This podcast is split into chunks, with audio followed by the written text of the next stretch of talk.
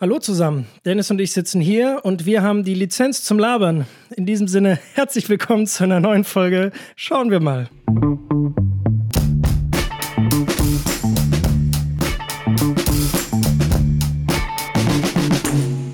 Scheiße. oh, ich muss mich gerade so zusammenreißen. Ach, Scheiße. Ich hätte doch gesagt, ich mache einen Boomer-Gag. Oh, das tut schon ein bisschen weh auch. Hättest du noch. Ach, wir können mit den ganzen Titeln nachher so ein paar. Hast du auch. Oh, nicht, nein. Mit den, mit den James Bond-Titeln meinst du? So Octopussy. Der macht's zu leicht. Der macht deinen Gags zu leicht. Ja.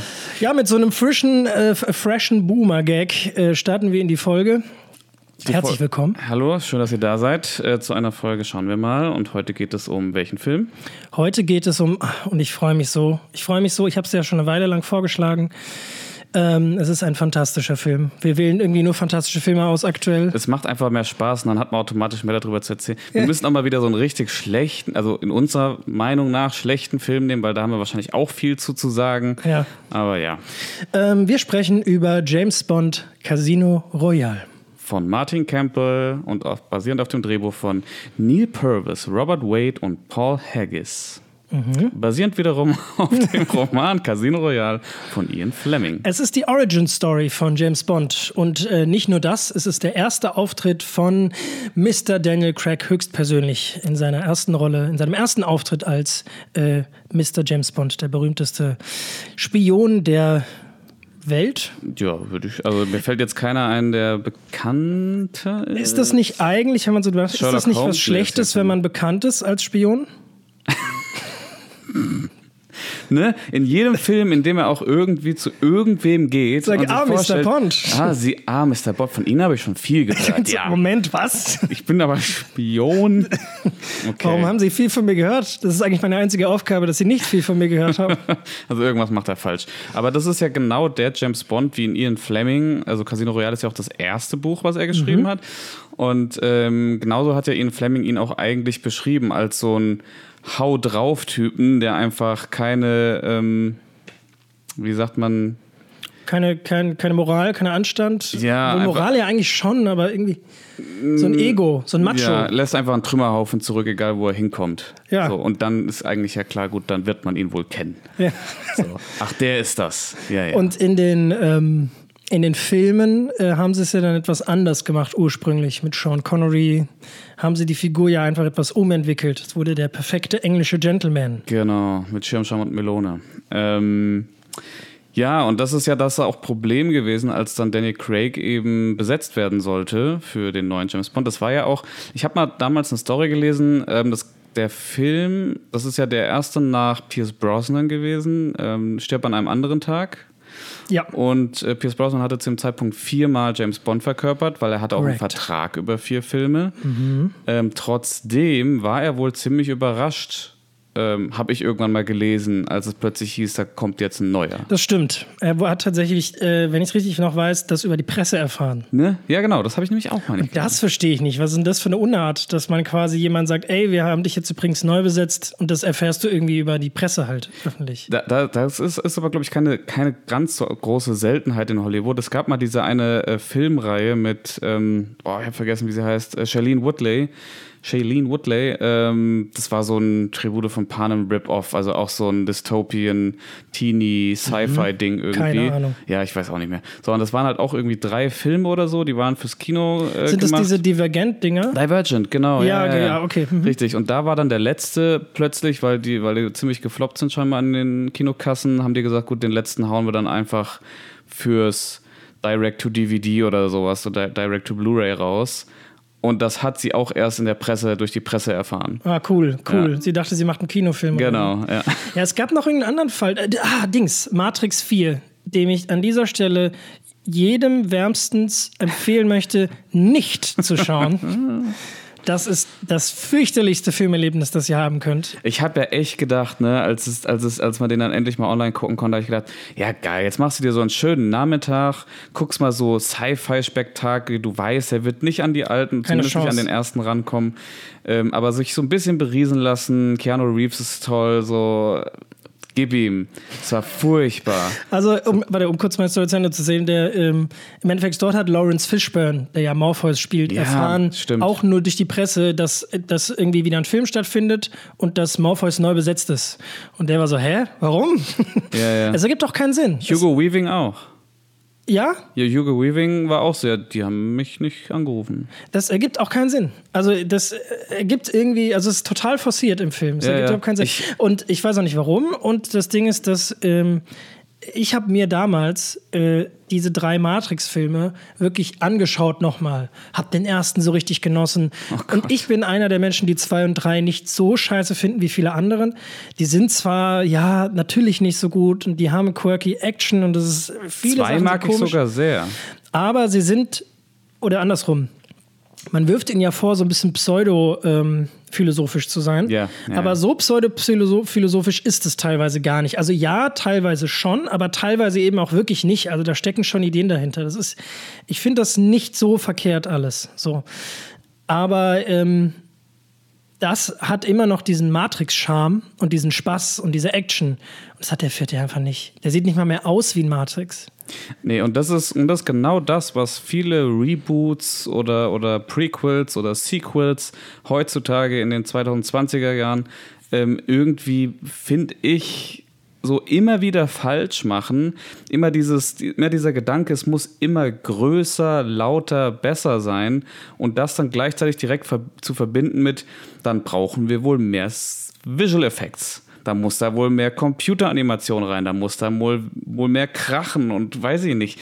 Das ist, das ist aber etwas, das, jetzt schlage ich mal den Bogen äh, zurück zu Casino Royale. willkommen zum Matrix-Talk. Genau, nee. Jetzt haben wir doch unter dem nächsten schlechten Film. Mit dem Matrix 4 irgendwann mal reden. Egal. können wir Nee, machen, Gut, das wir mach den Bogen. Genau, der Bogen äh, zu Casino Royale ist nämlich, dass sie da genau das Gegenteil gemacht haben. Die haben ein Reboot quasi gestartet ähm, und haben gesagt, okay, aber wir machen folgendes, wir gehen ein paar Schritte wieder zurück. Scheiß mal auf diesen ganzen Gadget- Gadget-Scheiß. Genau, wir lassen diese, diese, diese unrealistischen äh, Dinge, dieses, dieser, das Auto, was sich unsichtbar machen kann und sowas, das lassen wir mal alles weg.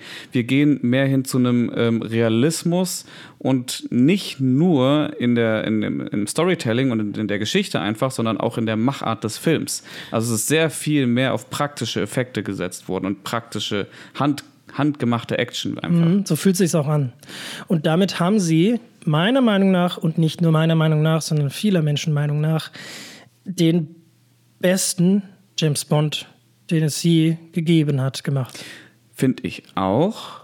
Und wusstest du, dass ähm, generell diese Art und Weise, ähm, den Film so zu gestalten und dann eben auch so einen, in Anführungszeichen, ungewöhnlichen Schauspieler dafür zu casten, dass das zurückzuführen ist wiederum auf Christopher Nolans Batman Begins? Echt? Die, Die Pause. die war gut, die war gut, hat spannend gemacht. Ähm, ja, also es ist, die, die haben auch da den Approach gehabt, zu sagen, ey, Batman Begins war so erfolgreich mit diesem Also alles dieses. Rip-Off nicht so verspielt, sondern nüchtern. Genau, wir gehen zu was. Mhm. düsteren, realistischerem. Und genau das haben die halt gesehen, das hat funktioniert für Batman und das wollten sie dann eben auch für James Bond. Stimmt, Batman waren ja vorher. Ja, und ähm, das, das Witzige ist, aber dazu würde ich dann erst am Ende dieses Talks kommen, ähm, der Callback zu Christopher Nolan. Mhm, machen wir am Ende. Machen wir am Ende. Ja. Gut, wollte ich noch einmal gesagt haben. Ja, ähm, okay. Das war die absolut richtige Entscheidung und Dennis und ich werden jetzt die nächste Dreiviertelstunde damit verbringen, euch zu sagen, warum. ähm, nee, ähm, genau, es geht ja los. Ist ja noch alles spoilerfrei. Ist auch komplett wurscht. Es geht ja los, dass als das Casting veröffentlicht wurde, wer das jetzt sein soll, der neue Bond. Riesending, ne? Daniel Craig waren alle so, was? Wer? Wer und warum der jetzt? Der ist klein, Schmächtig? der ist gar nicht so schön wie die anderen und der ist blond. Blond, ja. Was ist los mit euch? So, wir wollen Sean Connery, wir wollen 1,90 Mann. Wir wollen Roger Moore, wir wollen. Gab, wie, gab da diesen Dressman zwischendurch, George Lazenby, hat einen Film gemacht, der gar Ja. nicht so. George Lazenby ist der beste Bond-Film mit dem schlechtesten James Bond drin. Also, Mhm. ist nicht der beste Bond, aber ist ein ziemlich guter Bond, aber ein ziemlich schlechter James Bond-Darsteller.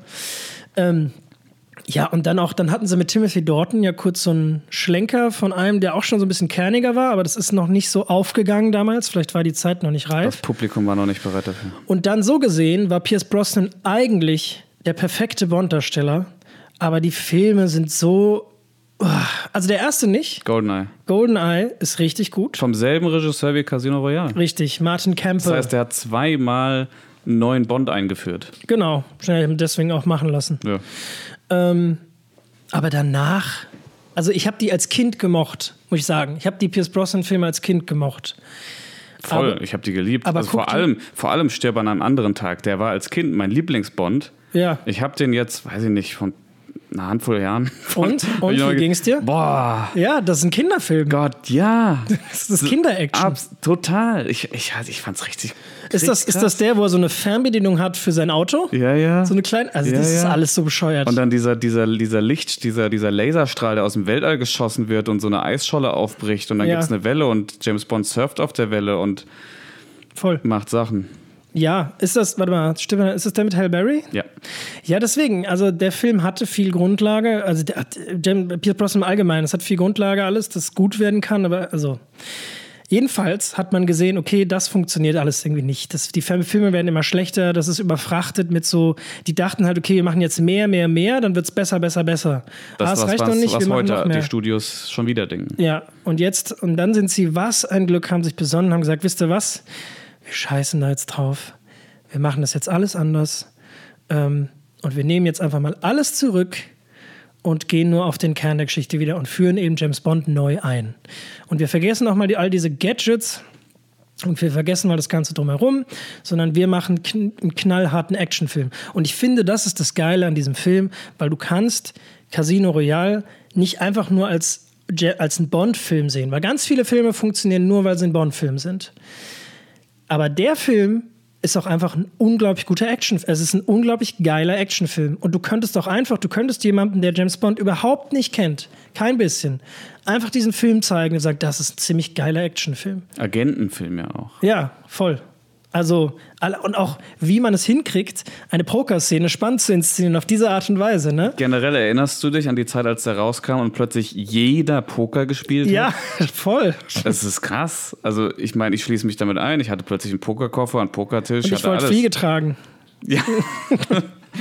ne, es war schon, war, war eine äh, äh, coole Zeit. Also war, ist krass, was der Film ähm, auch gemacht hat. Also vor allem mit dem Hass, der erstmal ausgeschüttet wurde über das Casting und allem. Nach der Weltpremiere alles silenced. Ja, voll. Komplett. Hast du den damals im Kino gesehen? Ja, mit meiner Mutter. Ich habe ihn mit meinem Vater gesehen und ich weiß noch, wie ich, ähm, wie wir äh, zu dritt ins Kino gegangen sind und ich mit noch mir dachte, krass, ich sehe gerade einen James Bond-Film im Kino, weil ich bis dahin die James Bond-Filme halt nur aus dem Fernsehen oder von DVDs Gleich, gleiche kannte. Erlebnis, ja. Ja. Und dann war es halt ein neuer James Bond, ein komplett anderer James Bond. Das habe ich damals schon gemerkt.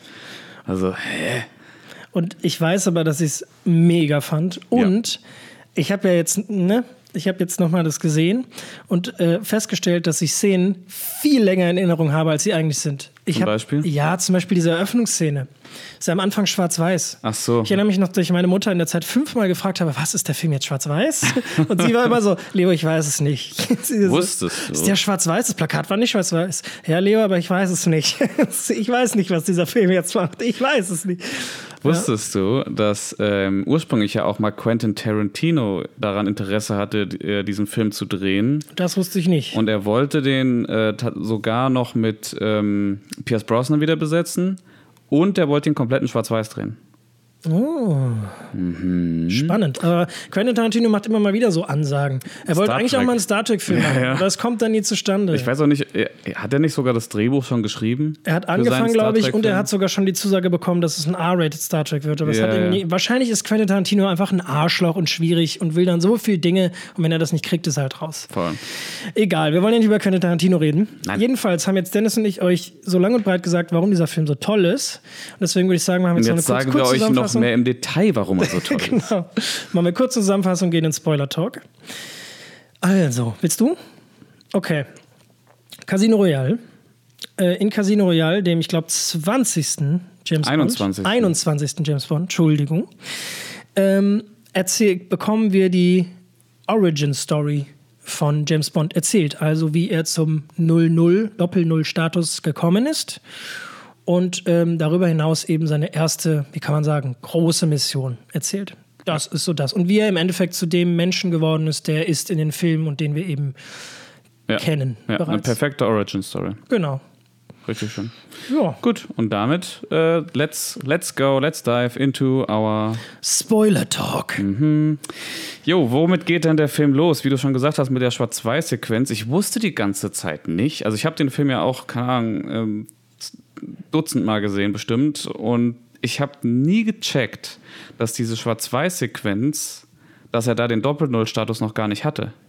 Ah, ja, weil die so eine, die haben ja so einen super coolen, verworrenen Dialog, Ja. der ja so darauf aufbaut, weil er quasi, ähm, also er kommt ja dahin, Ja. also ein Typ geht in sein Geschäftshaus, es ist alles so ein bisschen super shady, super Spionage, so bewusst. Die Einstellungen sind auch alle so ein bisschen Dutch Angle. Dutch, ja, ja. Du- Dutch Angle ist äh, quasi, wenn die Kamera nicht gerade ist, sondern schief. Schepp. Genau, Shep. Damit kann man so eine gewisse Unsicherheit ausdrücken. Äh, Wer sich damit genau auseinandersetzen sollte, könnte mal Tor 1 sehen. Oder, oder Harry Potter 2. Harry Potter 2 ist auch so ein Dutch Angle-Film. Ey, furchtbar. Voll. Also man kann das machen, aber es gibt durchaus Filme die, äh, und RegisseurInnen, die das zu viel nutzen. Ja. Egal. Ähm, so. Und der ist eben so ganz bewusst, diese erste Szene so anders geschossen, immer vom Stativ, alles so ein bisschen auf alt gemacht. Und dann kommt dieser Typ in sein Büro und äh, er blickt auf einmal eine, wirklich so klassisch, so dieses, eine, eine Figur sitzt äh, in seinem Büro auf einem Sessel im Dunkeln. Meistens sind das ja die Bösen. Richtig. Und dann schwenkt die Kamera zur Seite und dort sitzt niemand anderes als James Bond himself. Und der Typ ist davon überhaupt nicht beeindruckt. Sagt einfach nur, ah, okay, ja. Mhm. Wenn sie mir Angst hätten machen sollen, dann hätte M jemand anders schicken sollen. M, die Chefin von, äh, vom MI7. MI6, MI6. sorry, MI7 war es in Johnny English. Oh Mann. äh, egal, äh, genau, vom MI6 ähm, und sagt dann, ja, weil ähm, äh, sie sind ja kein Doppel-Null-Agent. Und für alle, die das nicht wissen sollten, aus irgendeinem Grund, Doppel-Null-Agenten sind quasi die, die töten dürfen. Das ist ja das Lizenz zum Töten von James Bond. Und es gibt aber auch nicht Doppel-Null-Agenten, die dann nur ein Null haben. Äh, Glaube ich, so ist die Logik, ich weiß nicht. Jedenfalls, die dürfen alle nicht töten. Ähm, so, jedenfalls äh, sagte dann ja, und, und ach so, genau, und die Logik ist in diesem komischen Filmuniversum, dass du zwei Menschen getötet haben musst, damit du überhaupt den Doppel-Null-Status bekommst. Aha. Also du darfst eigentlich nicht töten, aber wenn du zwei Menschen tötest, dann, darfst du töten. das ist die Logik, ja. Aha. Interessant. Verstehe. Total logisch. Ja, Danke. ja, doch, ergibt Sinn. Mhm. Ergibt voll Sinn, ja, ja. ja. Bring niemanden um, aber wenn du zwei umbringst, dann, Dann darfst du. Mhm. du es. So, jedenfalls sagt er dann zu ihm, ja, du bist ja kein Doppel-Null-Agent, du kannst mir gar nichts und so. Und sagt, nötig sind nehme ich. Und dann kommt James Bond und sagt einfach zwei. Und dann hast du einen Hardcut in so eine ganz verrückt Wackelhandkamera gefilmte Szene, wo du siehst, wie James Bond einem Typen in irgendeinem Klo irgendwo so rapide zusammenrichtet. Die hauen sich wirklich so gnadenlos äh, äh, ja. auf die, auf, ins, aufs Maul. Mir ist nichts anderes eingefallen. Ja, okay, aber ähm, um es um kurz Okay, abzurappen. Ähm, jedenfalls, jedenfalls wir, wir kriegen quasi die ersten beiden Kills erzählt. verstehe. So, das, quasi das, den die erste Person ist ein Handlanger von dem im Büro gewesen. Das kriegen wir in, der Rückblende erzählt. Und dann macht er quasi den zweiten kalt, weil der irgendwie halt, der Das ist ist ein halt, Verräter. genau, der gehört zum MI6 und ist ein Verräter. Und er macht den einfach so mitten im Dialog einfach kalt. Und äh, dann geht's ab in die ist, Titelsequenz. es ist halt so witzig, weil ich habe diesen Film so oft gesehen. Ich habe, ich habe, ich weiß, vielleicht habe ich nie zugehört. Keine Ahnung, ich fühle mich gerade richtig schlecht. Aber ich habe, ich könnte dir den Inhalt, den du mir jetzt gerade wiedergegeben hast, könnte ich dir nicht sagen. Ich kann dir sagen, was passiert ist. Der hat den Typ in dem Büro gekillt und der hat den Typ mit dem Waschbecken gekillt. So, das, das weiß ich. So, das habe ich auch schon 20 Mal gesehen. Aber worüber die gesprochen haben, kein Schimmer. Ich glaube, weil das, so nie ein, zugehört. weil das auch so ein Dialog ist, wo die sich die ganze Zeit unterbrechen. Zum Beispiel sagt der eine, der Typ, also im Büro, der sagt ja zu ihm, äh, ja, wie ist er gestorben, mein Handlanger, Handlanger? Und dann sagt halt James Bond irgendwie, ja, äh, unschön oder so. Und dann sagt er, hm, okay, ja, ja, wissen Sie, äh, Mr. Bond, das erste Mal ist schwierig, beim zweiten Mal wird es und kann den Satz gar nicht fertig sagen. In dem Moment erschießt James Bond ihn und gibt es noch so eine Pause und dann sagt James Bond so, ja, wesentlich und geht dann. Und also, was es heißen soll, ist, Mal wird es einfacher quasi, weißt du? Aber Ja. das ist halt so, dieser Dialog ist halt so verworren. Ja, ja, aber auch super cool. Ja, total cool. Ja, musste ich mir nochmal angucken. Finde ich jetzt sehr viel geiler, nachdem du es erzählt hast. Ähm, Und dann gehen wir ab in die Teilsequenz und haben einen der epischsten James Bond-Songs meiner Meinung nach, die es jemals gab. Ich fand ihn damals äh, also nicht, also ich fand ihn nicht schlecht, aber ich fand ihn nicht so gut wie die anderen. Ich war ein großer Fan von vielen von den früheren James Bond Intros, von den Songs und so. Mhm. Äh, no Time to Die war lange Zeit tatsächlich. Ähm, ah, von Madonna, äh, ne? Ähm, Wo er gefoltert wird. Another Day meine ich, Entschuldigung. Also da, Another Day. Genau. Oh, ja. Genau, den fand ich richtig toll. Und es gab ein Videospiel von James Bond, was ich mit meinem Bruder immer gezockt habe. Ich weiß nicht mehr, wie es heißt, aber das hatte auch einen richtig guten äh, Intro-Song. Gibt es eh super gute James Bond-Spiele. Ja, voll. Golden Aber, Eye ist auch ein toller Song mhm, von, ja. von, Tina Turner. Ah, es gibt viele. Ja, es gibt einige, und, die auch und, bekannt sind, wo viele Leute auch gar nicht wissen, dass es James Bond-Songs ja. sind. Und ich bin, glaube ich, mit meiner Meinung auch relativ alleine. Aber ich finde You Know My Name von Chris Cornell, mhm. auch schon tot, äh, Chris Cornell ist. Ähm, ist ein großes Megalied. Ja, ich fand auf jeden Fall, ich, ich fand auch die Titelsequenz eben damals nicht ganz so geil, weil ich war halt so diese anderen krass aufwendig animierten mit verschiedenen Dingen. Also vor allem eben, wie gesagt, damals war ich halt noch großer Fan von ähm, Stirb an einem anderen Tag. Und da fand ich die Titelsequenz so krass und geil gemacht mit Eis- und Feueranimationen und sowas. Und das war alles Worauf ganz man damals crazy. steht. Mittlerweile finde ja. ich sowas wie Casino Royale geiler. Weil das so eine, das spielt ja einfach, sieht ja alles aus wie Spielkarten. Halt. Ja, ja, das hat, das, da wurde sich auch sehr an dem Look orientiert von dem Buchcover, von dem originalen Casino Royale. Ah, das wusste ich gar nicht. Ja, ja. Ach, cool. Ähm, das heißt, es hatte nochmal so einen schönen Callback einfach zu den Ursprüngen. Von daher, ja, es ist ein cooles Intro, es ist ein cooler, cooler Intro-Song. Und ähm, dann gehen wir ja auch schon in die nächste große Szene, über die wir jetzt mal sprechen können. Und da, genau, es gibt äh, die Sequenz quasi. Es ist ja wie eine ganze Riesensequenz mhm. dann. Äh, diese ganze, Im Endeffekt lernen wir da dann unseren James Bond kennen. Der jetzt das erste Mal als Doppel-Null-Agent Richtig, ist, der ne? ist jetzt, genau, seine erste Mission als Doppel-Null-Agent. Mhm. Und das Ding ist, ähm, was der halt genial macht, diese ganze Sequenz ist in sich wie schon ein kleiner Film mit drei Akten. Also es gibt eine Exposition, es gibt eine steigende Handlung, es gibt eine fallende Handlung, es gibt eine Krise und es gibt ein Ende. Gut, ich meine, das ist ja sowieso, das haben ja alle James Bond-Filme. Also alle diese James Bond-Filme haben ja am Anfang diesen, ähm, ja, die Intro-Action-Sequenz eigentlich. Die so einmal, einmal um zu zeigen, okay, mit wem haben wir es hier zu tun, äh, worum geht's. Äh, ja, aber so. viele, viele James Bonds nehmen sich also zum Beispiel gerade von bereits etablierten James Bonds, nehmen sich nicht die Zeit, um quasi da was aufzubauen. Mhm. Also der Unterschied ist, dass in dieser Sequenz, ich nenne es Sequenz, weil es halt mehrere Szenen sind eigentlich, aber es ist ein Ding ja. quasi. Ähm, und es ist eine Actionsequenz. Und was diese Actionsequenz so genial macht, äh, ist, dass halt über diese Actionsequenz der Charakter von unserem Bond eingeführt wird, den wir noch nicht kennen. Der ist ja komplett neu. Und all seine Fehler. Also dieser James Bond ist egoistisch, dieser James Bond ist ein Arschloch, dieser James Bond ist absolut rücksichtslos ähm, und äh, ja, halt einfach, äh, ja, das sind eigentlich die Dinge. Ja, die und, und äh, hinterlässt absolutes Chaos. Genau, egal, rücksichtslos und egoistisch. Das sind so ja. die Kernsachen, das mhm. sind seine Fehler im ja. Endeffekt.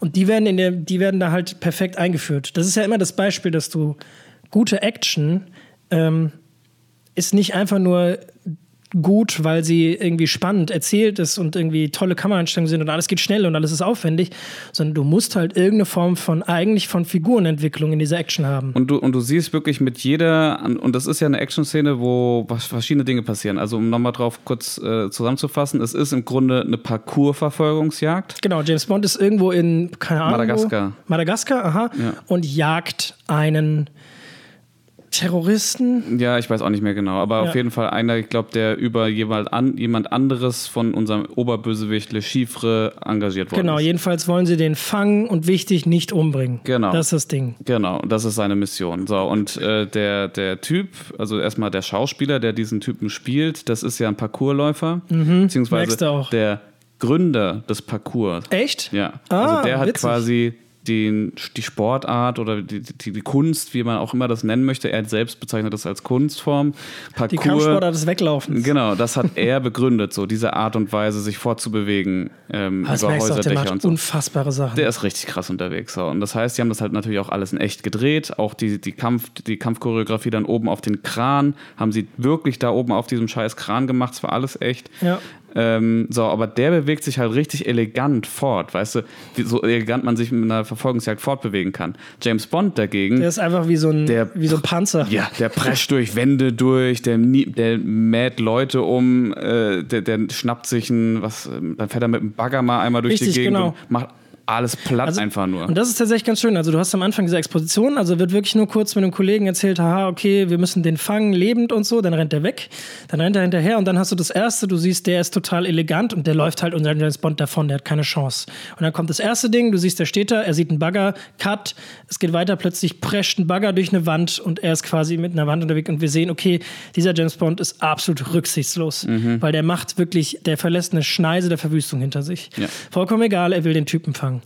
Ähm, und dann haben sie, das ist ganz witzig, tatsächlich, ähm, wie gesagt, es gibt ja eine Rising und eine Falling Action äh, in einem Dreiakter, also zum quasi der zweite Akt.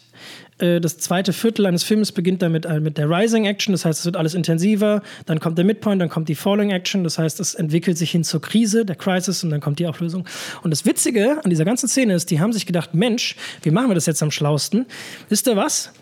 Wir machen die Rising Action so, dass sie tatsächlich auch risen. Das heißt, die kämpfen sich nämlich langsam nach, Nach oben. oben. Der, also James Bond läuft auf so einem Kran nach oben und dann sind sie wirklich auf so einem, so einer Baust in so einem Baustellenhochhaus oben und verfolgen sich halt da. Das ist wirklich quasi so strukturiert, wie das tatsächlich passiert. Das ist ganz lustig. Und dann mit dem Höhepunkt eben auf dem Kran. Diese verrückte Szene und dann, das ist der Midpoint, wo es persönlich wird, weil sie quasi sich gegenüberstehen. Und bekämpfen auch tatsächlich. Genau, sie stehen sich gegenüber, dann will, äh, wie ist das? Ich glaube, James Bond will auf, nee, er will auf James Bond schießen, dann ist aber seine Pistole leer, dann wirft er mit der Pistole nach James Bond, James Bond fängt die einfach und wirft die zurück auf ihn. Also so total, also so schöne Sachen. Und dann kämpfen die halt in so einer atemberaubenden Sequenz oben halt so einem Handgemenge auf dem Kahn. Und dann, nachdem das vorbei ist, kommt die Falling Action. Dann springen sie nämlich vom Kran runter auf so ein Dach. Und es gibt halt erst den Parkourläufer, der springt quasi auf einen anderen Kran und dann aufs Dach runter. In so einem unglaublichen Stunt. Und dann, das ist schön, das steht nämlich auch im Drehbuch genauso, dann kommt das zweite Ding, das wir dann nämlich von James Bond äh, äh, sehen, einen zweiten Fehler. Er hat nämlich ein Riesenego, weil du merkst, er sieht es und denkt sich so, holy shit, das kann ich nicht. So, also das, das ist zu hart und macht es dann aber trotzdem. Und, und, und ist halt kurz vor und fällt halt wirklich fast runter. Also es ist wirklich mega knapp davor, dass er, ähm, dass er abnippelt einfach dabei. Deutlich uneleganter. Und das zeigt halt, das sind so die zwei Dinger, wo, in denen es dann auch immer wieder im Film gibt. Das sind die beiden Kernsachen. Das ist also quasi dieser, das sind so die charakterischen, charakterlichen Fehler, die unser James Bond überkommen muss im Laufe des Er Films. schreckt von nichts zurück. Genau. Und hat halt ein Riesenego. Sagt, das Ja. mache ich auch. Ja, ja. Und dann kämpfen sich ja so, dann ist er ihm hinterher, aber hat halt Verzögerung und dann kommen sie in so ein Die Botschaft. in die Botschaft, genau. Und auch da merkst du wieder, unser James Bond ist absolut rücksichtslos und nimmt auf nichts Rücksicht, äh, äh, äh, geht auch über Leichen, weil er marschiert ja einfach in eine Botschaft. Und das ist eine Botschaft, also das ist ja heiliger Grund quasi. Einfach rein und schnappt sich den äh, mit einer Pistole und will mit ihm wieder rausgehen. Aber wie er mit dem wieder rausgehen will. er packt den einfach so. Einfach so mitten in der Botschaft quasi. Und es endet darin, Soll ich auch fertig erzählen noch? Ja. Genau, also es endet dann darin, dass es die Krise, ähm, äh, damit, dass äh, James Bond und der Handlanger, äh, äh, den er bei sich, den er dabei hat mit einer Waffe, an, in der Sackgasse stehen. die werden gestellt. Genau, sie den- werden gestellt, sie sind in der Sackgasse und es gibt eigentlich keinen Ausweg mehr. Und dann, jetzt kommt das Ding, die Auflösung für unsere Figur. Was er dann macht, ist nicht zu sagen, ja, okay, scheiße, er habt mich, sondern er ist quasi bereit, die Mission zu opfern, die ist wichtiger als quasi zu verlieren. Was er dann macht, ist den wegstoßen, den Typen erschießen und auf irgendeinen, ich glaube, irgendeine Gaskartusche oder irgendwas, und dann explodiert das und dann kann er abhauen. Aber er hat damit die Mission geopfert, weil die eine Mission war, den Typen schnappen lebend, weil wir brauchen Infos, die der weiß, sonst bringt es nichts. So, das war jetzt in einem Detail, ich weiß, aber damit wollte ich das jetzt nur mal kurz diese Szene so ein bisschen einführen, warum die so gut ist. Weil die auch wirklich einfach dramaturgisch, das ist nicht nur eine Actionsequenz, sondern die zeigt uns das. Und selbst wenn man das als Zuschauer nicht bewusst begreift, merkt man das aber unterbewusst, was das einem sagen soll. Allein diese, was du jetzt schon gesagt hast, diese Szene, dass der Parcours-Typ, der springt irgendwie durch so ein Loch in der Wand oben ja, und der rennt einfach durch und die James Wand Bond durch. läuft einfach wie so ein Panzer durch die Wand durch. Ist auch so ein bisschen witzig in dem Moment. Genau, richtig. Ja, ja. Aber man versteht die Message. Ja, ja, genau. Nee, So. es ist eine sehr coole, eine sehr coole Intro-Action-Sequenz, um unseren neuen Bond einzuführen. Finde ich, macht das grandios und ähm, es, es, es gehört ja trotzdem zur Handlung dazu. Also es, es setzt ja dann trotzdem die, die restliche Handlung in Gang. Klar. Ähm, Le Chivre ist ja da unser Hauptbösewicht, gespielt von Mats Mikkelsen. Ich finde einer der besten James Bond-Bösewichte. Finde ich auch. Auch wenn er ja wirklich fast nichts macht in diesem Film. Er ist, er ist nicht wirklich terrifying und, und Aber be- er weint Blut. er, ja, aber weißt du, er ist, er ist insofern wieder wie ein klassischer James Bond-Bösewicht, indem er halt irgend so ein körperliches Merkmal, Alleinstellungsmerkmal hat, woran man ihn halt immer wieder erkennen kann. Ja, das ist der Typ mit dem blutenden Auge. Ah, ja, ja, ja, genau. Ja, kenne ich, kenne ich. So, Das haben sie fast alle irgendwie. haben sie alle, genau. Außer in dem leider re- relativ missratenen Ein Quantum-Trost. oh ja, was war denn da für ein Bösewicht? Dominic, Ah ja, dieser... Dominic der- Green. Der ja, sieht ja. einfach aus wie so ein Typ halt. Wie so ein Lulatsch. Genau. Ja, ja. Na gut, in, und dann haben wir in Skyfall hier den legendären von Javier Bardem Mhm. gespielten Typen mit dem halben Gesicht. Ja, genau. Spectre habe ich gerade vergessen. Ist auch irgendwas krasses, glaube ich. Ist doch Christoph Waltz. ah, natürlich. Natürlich. Ja, ja. Christoph Waltz als hier Dings. Ähm, oh, Der, das der. James Bond-Bösewicht schlechthin. Blom. Blom. Pl pl Blomquist, Blomqua. Egal, wir finden es noch Äh, ja. raus gleich. Wir outen uns gerade total als Banausen. Äh, ist doch egal. Wir reden über das Casino Royale. ja, so, und dann halt in Dings, der hier Remy Malek Ja. in äh, Keine Zeit zu sterben. Ja, So. danke. Okay. Gut, so, Mats Mikkelsen finde ich immer noch einer der besten. Wie gesagt, obwohl er eigentlich relativ wenig macht. Aber er ist halt einfach seine Präsenz, sein, sein Auftreten, wie er das Ganze auch spielt. Er, ich habe nämlich letztes Mal eine Szene gesehen, da habe ich mir gedacht, boah, wie, das, wie der das macht. Der Typ wird ja eigentlich auch so ein bisschen wie ein. Ja, also er ist halt, er ist halt kein, er ist nicht be- besonders stark, er ist nicht besonders schlau, er ist nicht ähm, bes besonders äh, in, super intelligent, dass er jetzt äh, irgendwelche krassen Waffen entwickelt hat oder so. Oder auch nicht besonders reich, meinetwegen noch nicht mal, ähm, womit er sich ähm, die schlimmsten Handlanger der Welt kaufen kann, die ihm dann irgendwie in einer Festung beschützen oder so. Nein, er ist einfach, er ist einfach ein Typ.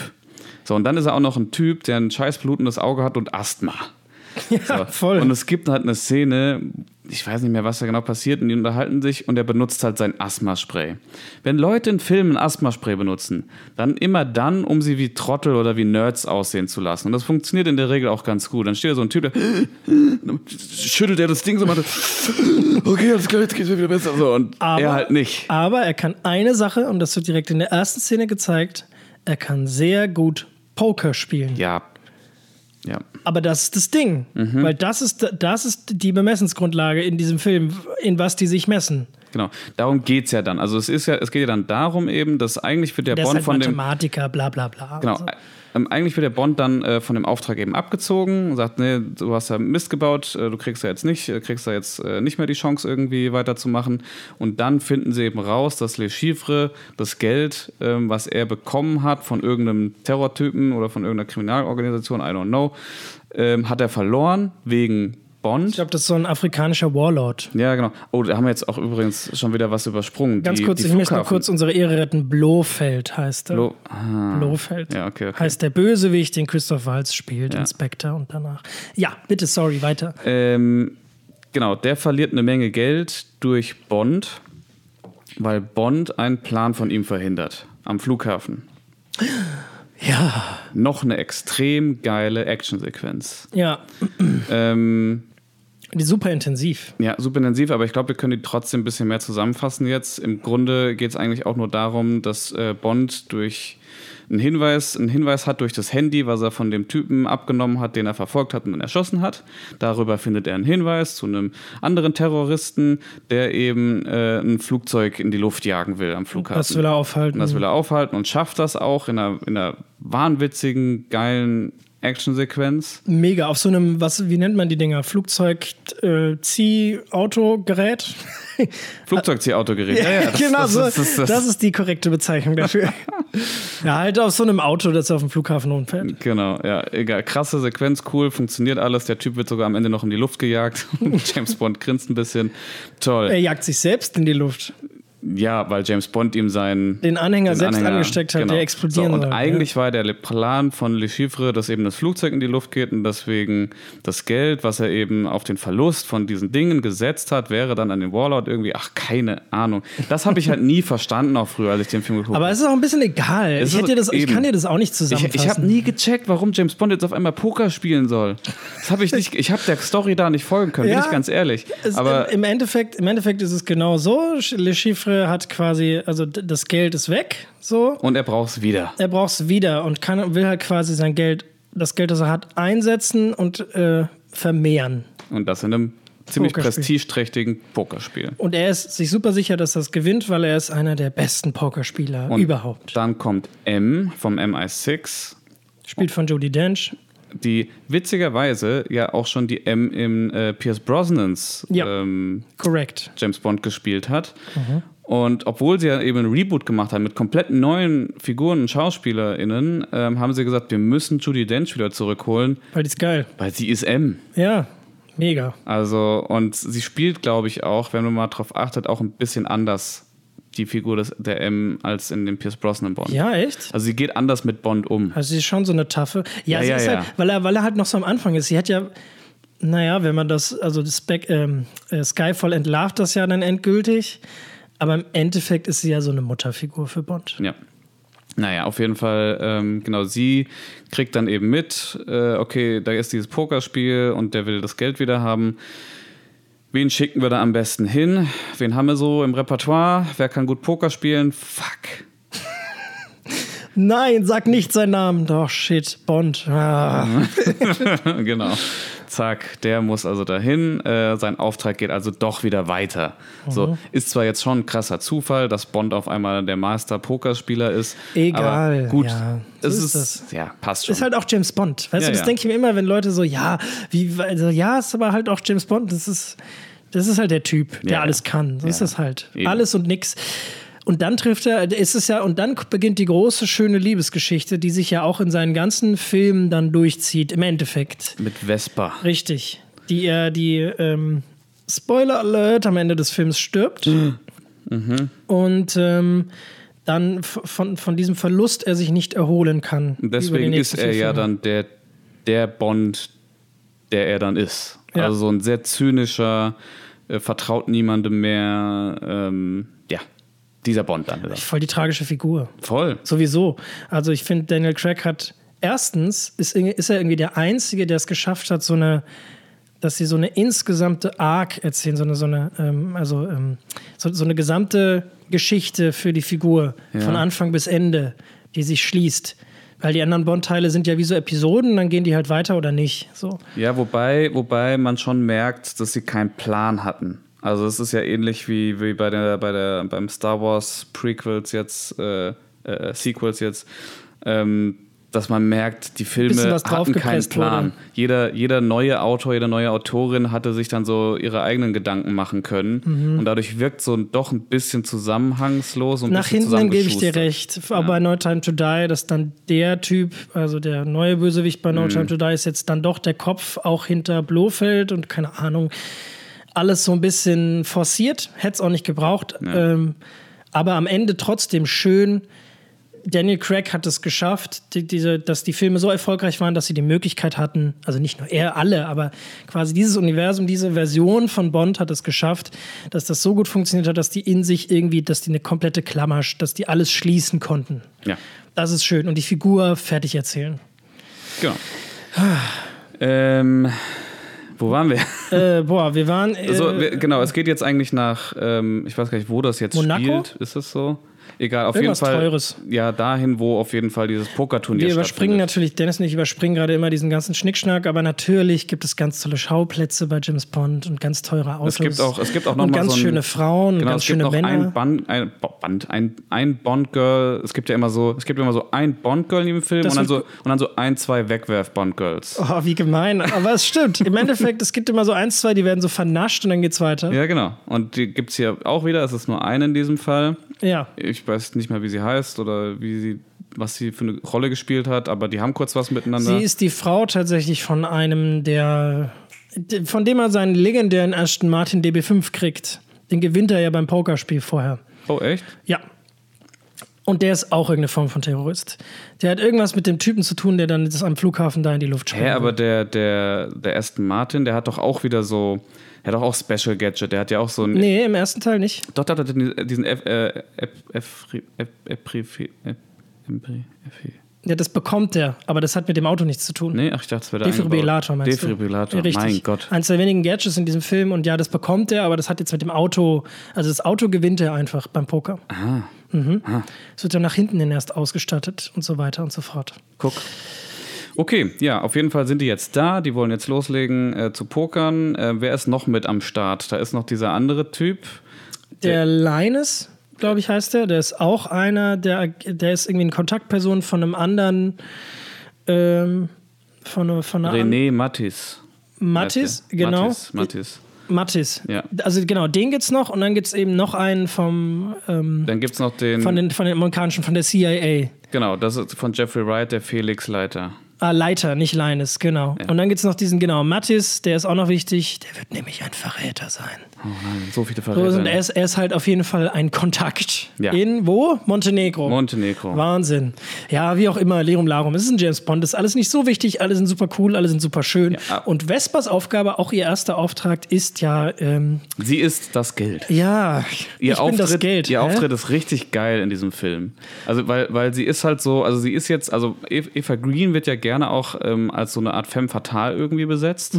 Passt also, doch irgendwie in die Rolle. Ja, also sie ist halt, sie ist so. Was ist eine Femme Fatale? Erklär das doch Eine kurz. femme fatale, oh Gott, wie erkläre ich das jetzt? Ähm, eine femme fatale ist, kennt man vor allem oder ist etabliert worden, glaub, meine ich, in den äh, alten Film-Noir-Filmen, äh, vor allem auch so Espionage-Filme, ähm, so ein bisschen düster erzählt. Und da gibt es halt immer natürlich diesen, diesen taffen Hau drauf-Typen so, der war dann früher in der Regel eigentlich immer der Protagonist. Jo. So, und dem gegenüber stand dann immer die sogenannte Femme Fatale, die dann so eine Art Komplizin ist, aber auch immer total undurchschaubar und sich häufig dann auch als Verräterin herausgestellt hat oder zumindest als eine Person, die ihre eigenen Ziele verfolgt. Ja, und die quasi, ähm, ja, quasi Ihn auch verführt. genau, ihn ins Verderben stürzt, Ja. sozusagen, dass er überkommen muss. Genau.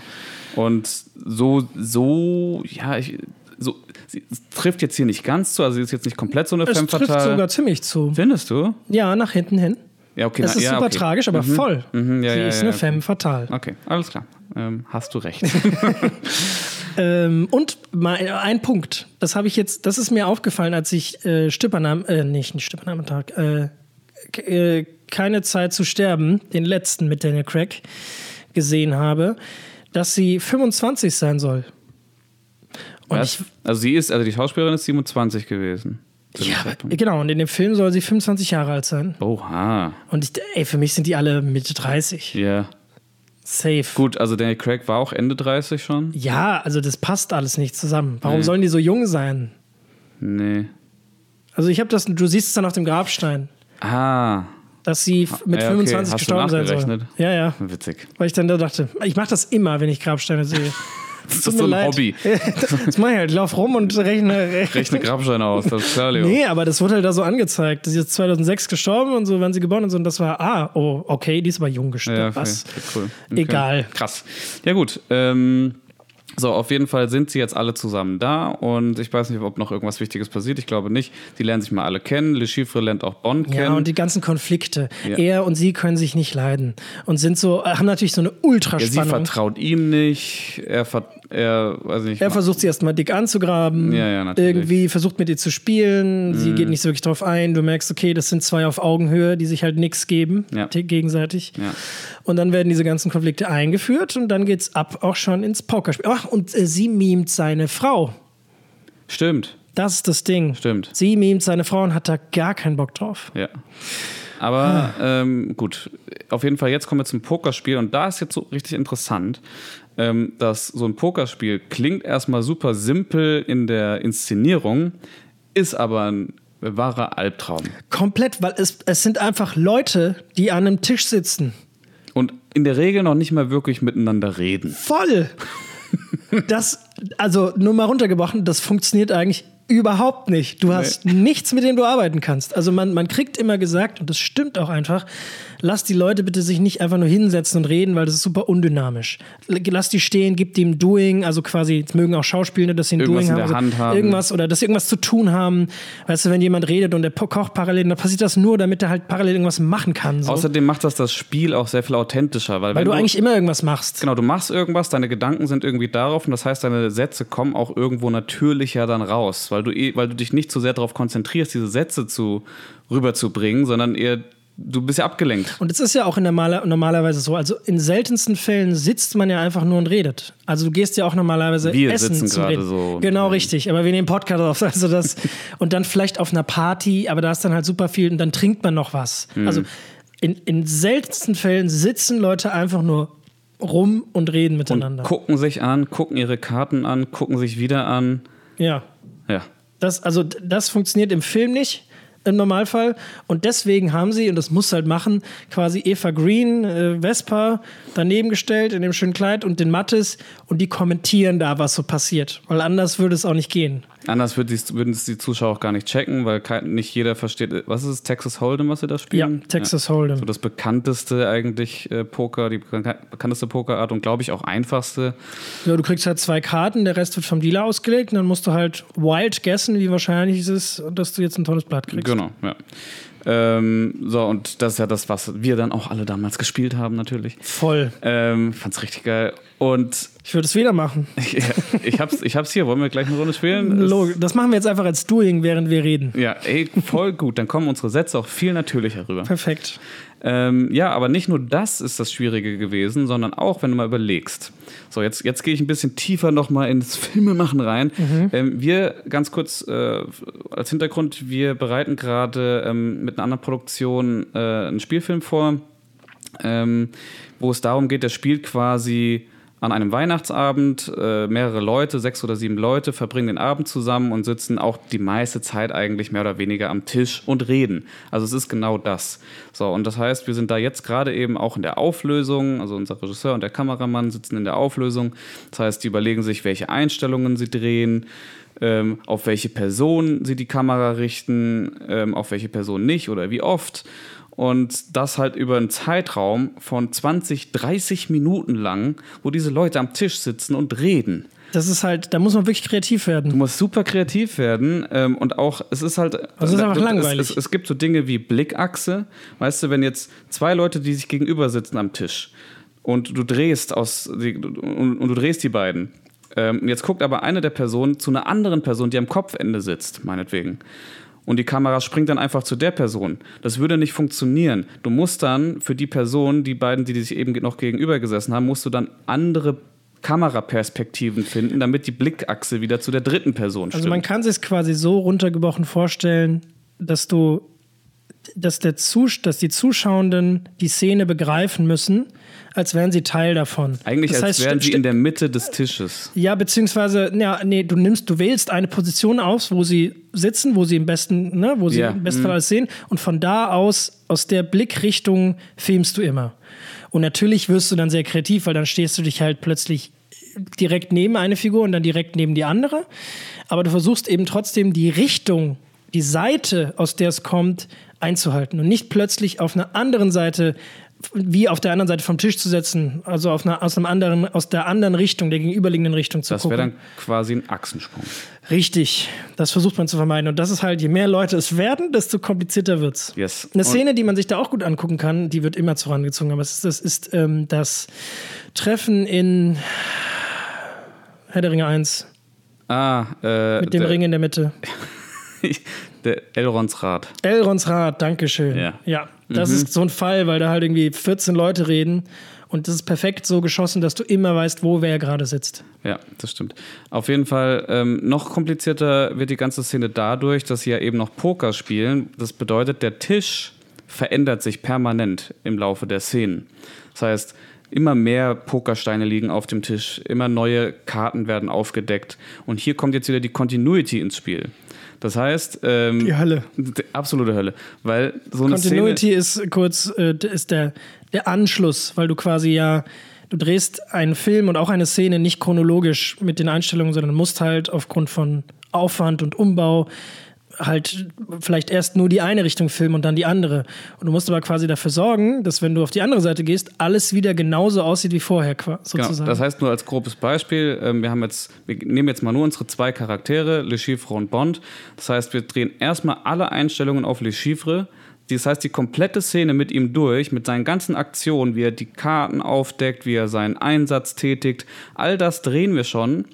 Und danach erst die komplette Szene auf Bond. Das heißt, alles muss wieder zurückgebaut werden, muss wieder so aussehen wie vorher. Und wenn dann das Spiel erneut von vorne startet und alles nochmal durchgespielt wird, muss es wieder genauso aussehen am Ende, wie es davor am Ende ausgesehen hat. Mhm. Und das dann jedes Mal für jede Einstellung, für die Close-ups, die auf dem Tisch gemacht werden, es muss immer gleich sein. Also das ist eine ja, Hölle. Aufwendig. Ja.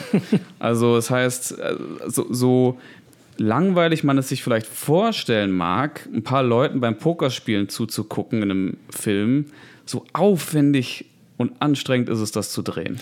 Und es ist ja tatsächlich, um jetzt mal wieder die Brücke zu schlagen zu dem fertigen Film, obwohl man so wenig hat, also obwohl man einfach nur Menschen hat und ein Spiel, das zwischen denen passiert, ähm, ist diese Szene ja unglaublich spannend.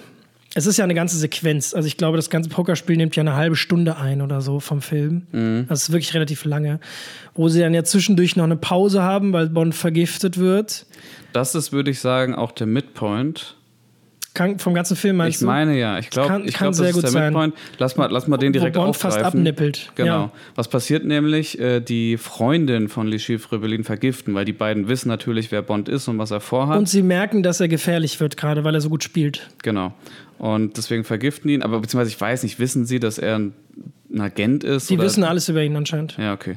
Naja, auf jeden Fall vergiften die ihn, sind sich da auch ziemlich selbstsicher, dass das funktioniert. Ähm, und dann rennt er heraus zu seinem Auto, ist kurz vorm Abnippeln, hat er noch den Defibrillator, ist super spannend, schafft es aber nicht, ihn zu aktivieren. Oh, und dann, das ist so schlimm gewesen. Schafft es nicht. Er schafft es nicht, genau. Er, er will den Knopf noch drücken und dann schafft er es nicht und paff, weg. Hat es nicht mehr geschafft. Ich finde, und da wir haben zu wenig bisher über Daniel Craigs war tolles Spiel gesprochen, wie er diese Figuren neu begreift. Ja. Weil er diesen harten Typen spielt, der aber auch irgendwie ähm, ja, der halt irgendwie, der, der schlagfertig ist und lustig und irgendwie trotzdem Herz hat. Da gibt es auch diese eine Stelle, wo er irgendwie, er muss dann nämlich per, er, er ruft einfach bei MI6 an, quasi, und muss mit denen so per Telefon dann sich erklären lassen, wie dieser Defibrillator funktioniert. Stimmt. Also ja, also sie nehmen das Ding jetzt und dann ähm, machen sie sich das so dran. Ah, okay, ja, mache ich das jetzt so hier an die Brust, genau, und dann die andere. Ja, dann mache ich das hier noch hin und so. Also so richtig kompliziert.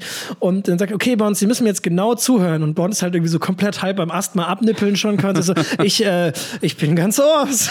ich habe Zeit.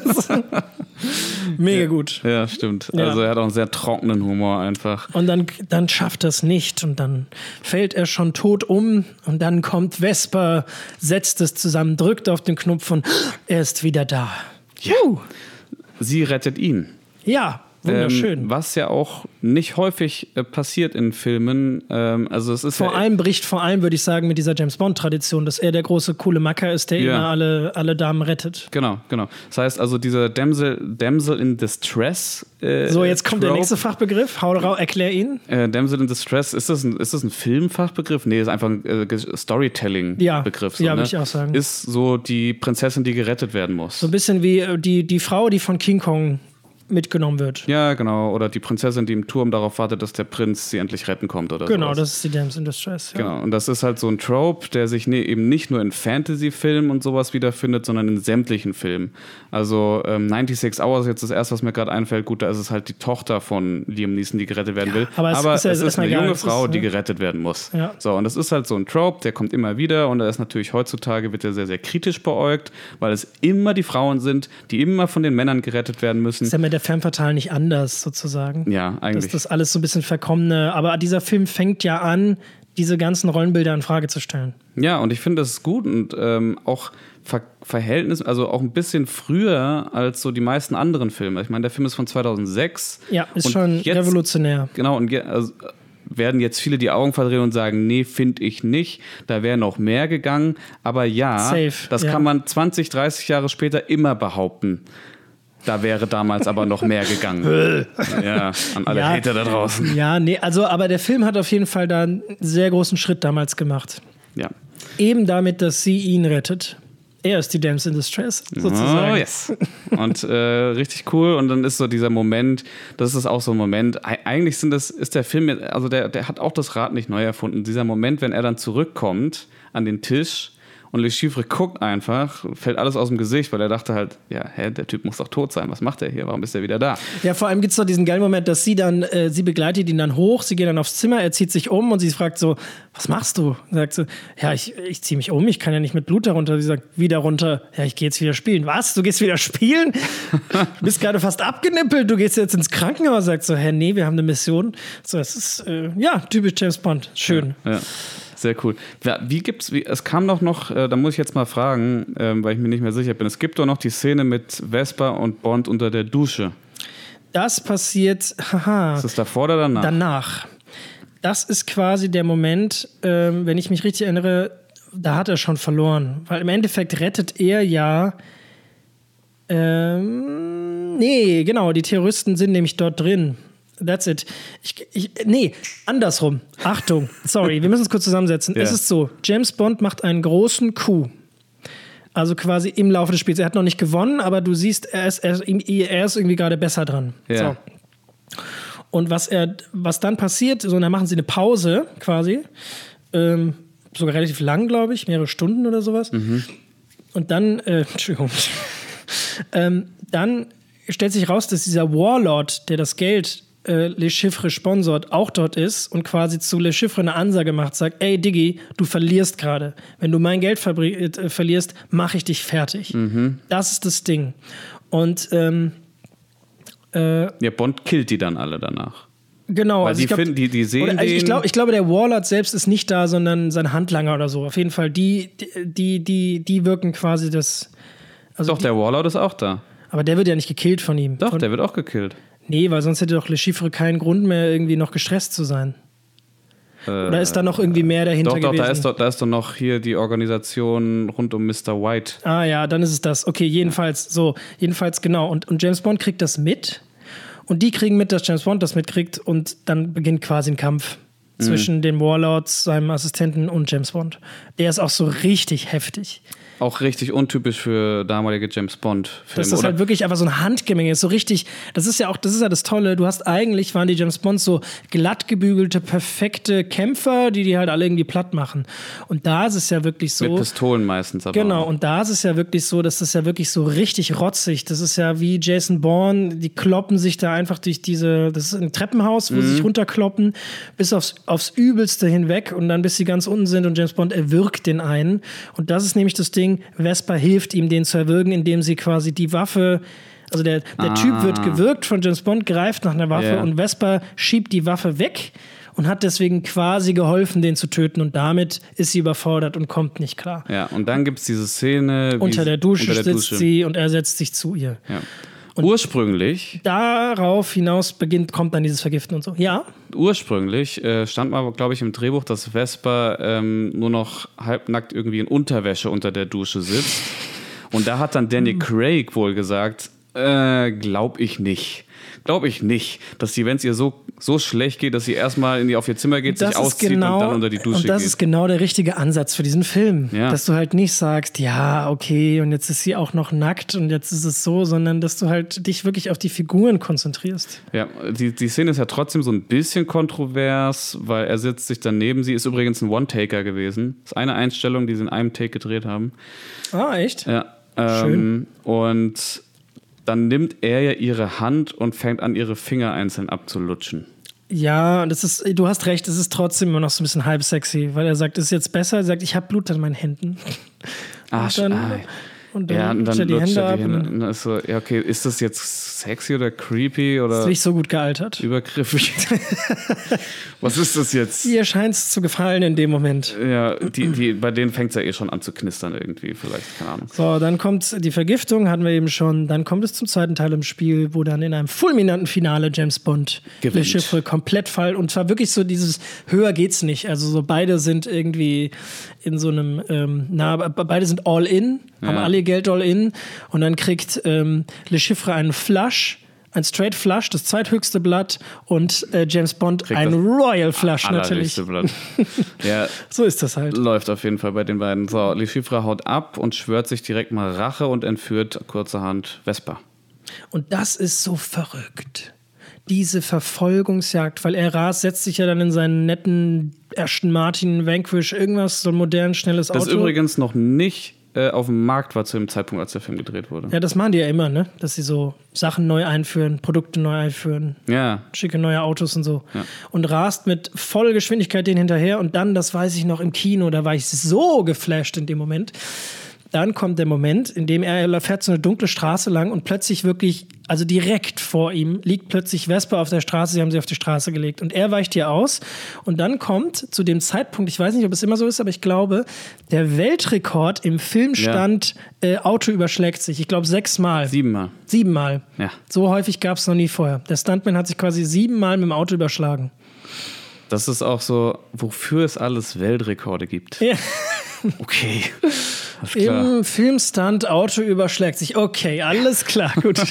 Ist auch eine coole, ist, auch- sieht mega cool aus. Sieht mega cool aus. ja, krass. Vor allem sitzt er dann danach so komplett fertig im Auto und so. Und das ist, das addiert alles immer, sagte, das gab es vorher in James Bond nicht. James Bond hatte immer alles im Griff quasi. Ja. Da ist zwar natürlich auch alles immer in die Luft gegangen hinter ihm, aber es hat ihn nie gejuckt. So. Und da sitzt er in diesem Auto und ist danach logischerweise, also eigentlich noch viel zu nett, wahrscheinlich wärst du eigentlich tot oder hättest ein Schleu- Schleudertrauma und wärst Nicht in einem Koma. Aston Martin. Nein, natürlich nicht, aber er ist natürlich komplett fertig und wird dann einfach mitgenommen. Er ist ohnmächtig dann, ne? Ja. ja. So, und dann wacht er wieder auf und sitzt komplett nackt. Gefehlt, gefesselt mit seinen Cojones, die. seine, seine Cojones zeigen, zeigen unten aus dem Stuhl raus. also man sieht die Cojones nicht, aber man weiß, dass es so ist. Was sehen wir? Seine Cojones. Sch- Schön, wie wir uns immer noch über sowas amüsieren können. So schön. Mit 30, toll. ähm, ja, genau, er sitzt. Und das ist, finde ich, bis heute eine der uff, heftigsten Folterszenen. Voll. Weil er kriegt seine Cojones massiert. Das sind da auch so diese geile Stelle, wo er irgendwie da so gefoltert wird. Und die Schiffe hämmert ihm ja immer mit diesem, mit, dieser, mit diesem, was auch immer, Knüppel gegen die Eier. Und ähm, dann sagt er irgendwann so, ja, okay, okay, okay, ich habe da so ein Kratzen rechts. Könnten Sie das nochmal? Und dann haut er drauf und fängt an zu lachen, weiter rechts. Weiter rechts. Ja, das ist eine schöne Szene. Auf jeden Fall, die zwiebelt immer so richtig schön, wenn man die guckt. Die zwiebelt, ja. Das, das, geht- das geht rein. Die, Vor allem einfach, vor allem eine Foltersequenz, wo quasi der Typ, der foltert, irgendwie, du merkst, der ist immer machtloser. ja, obwohl er ihn, ja. ja, ja. Tja. Ja, und dann, und dann kommt etwas ganz Unerwartetes, und zwar Mr. White taucht auf und tötet Le Chiffre. Ja. Wo du denkst, hä? Was ist denn jetzt los? Ja. Und dann verschont er halt auch Bond und Vespa. Warum? Surprise. Ich weiß es gar nicht gerade. Ja, genau, das erfährt man ja erstmal nicht. Ja. So, ich weiß nämlich noch, wie ich damals sagte, ah, das scheint ein Kumpel von ihm zu sein. Ich habe es nicht gerafft. Also der hat die, der hat die ja beide verschont. So, und dann wachen die wieder auf und dann ist er plötzlich in einem, in einem äh, Krankenhaus. Und dann Und- kommt das Ding. These, dieser Film ist auch ein Fünfakter, will ich meinen. Weil eigentlich hättest du jetzt dann quasi die Auflösung und damit wäre der Film erledigt. Ja, der ja, Hauptbösewicht ist geschlagen, das ist das Ding. Mhm. Und dann geht der Film aber noch eine Dreiviertelstunde, Dreiviertelstunde weiter. So lange? Das das ist, das ist mega lang jetzt noch. Wirklich? Halbe, Dreiviertelstunde ist es noch. Wahnsinn. Hätte jetzt gedacht, hätte jetzt schätzen müssen, so hätte ich gesagt 15, 20 Minuten.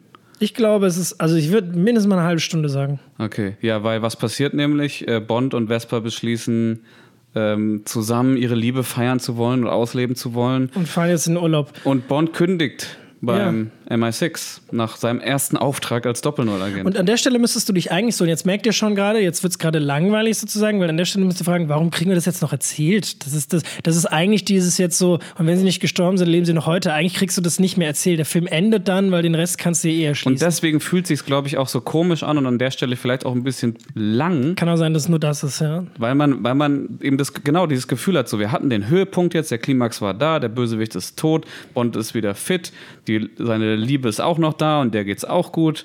Und dann beschließen die, rumreisen zu wollen. Ja, was interessiert Venedig. uns das denn jetzt? Ja, noch? genau. Ich will mir da jetzt nicht zwei glückliche Menschen in Venedig anschauen. Ja, ich brauche Konflikte, Mann. Sonst funktioniert eine Story nicht.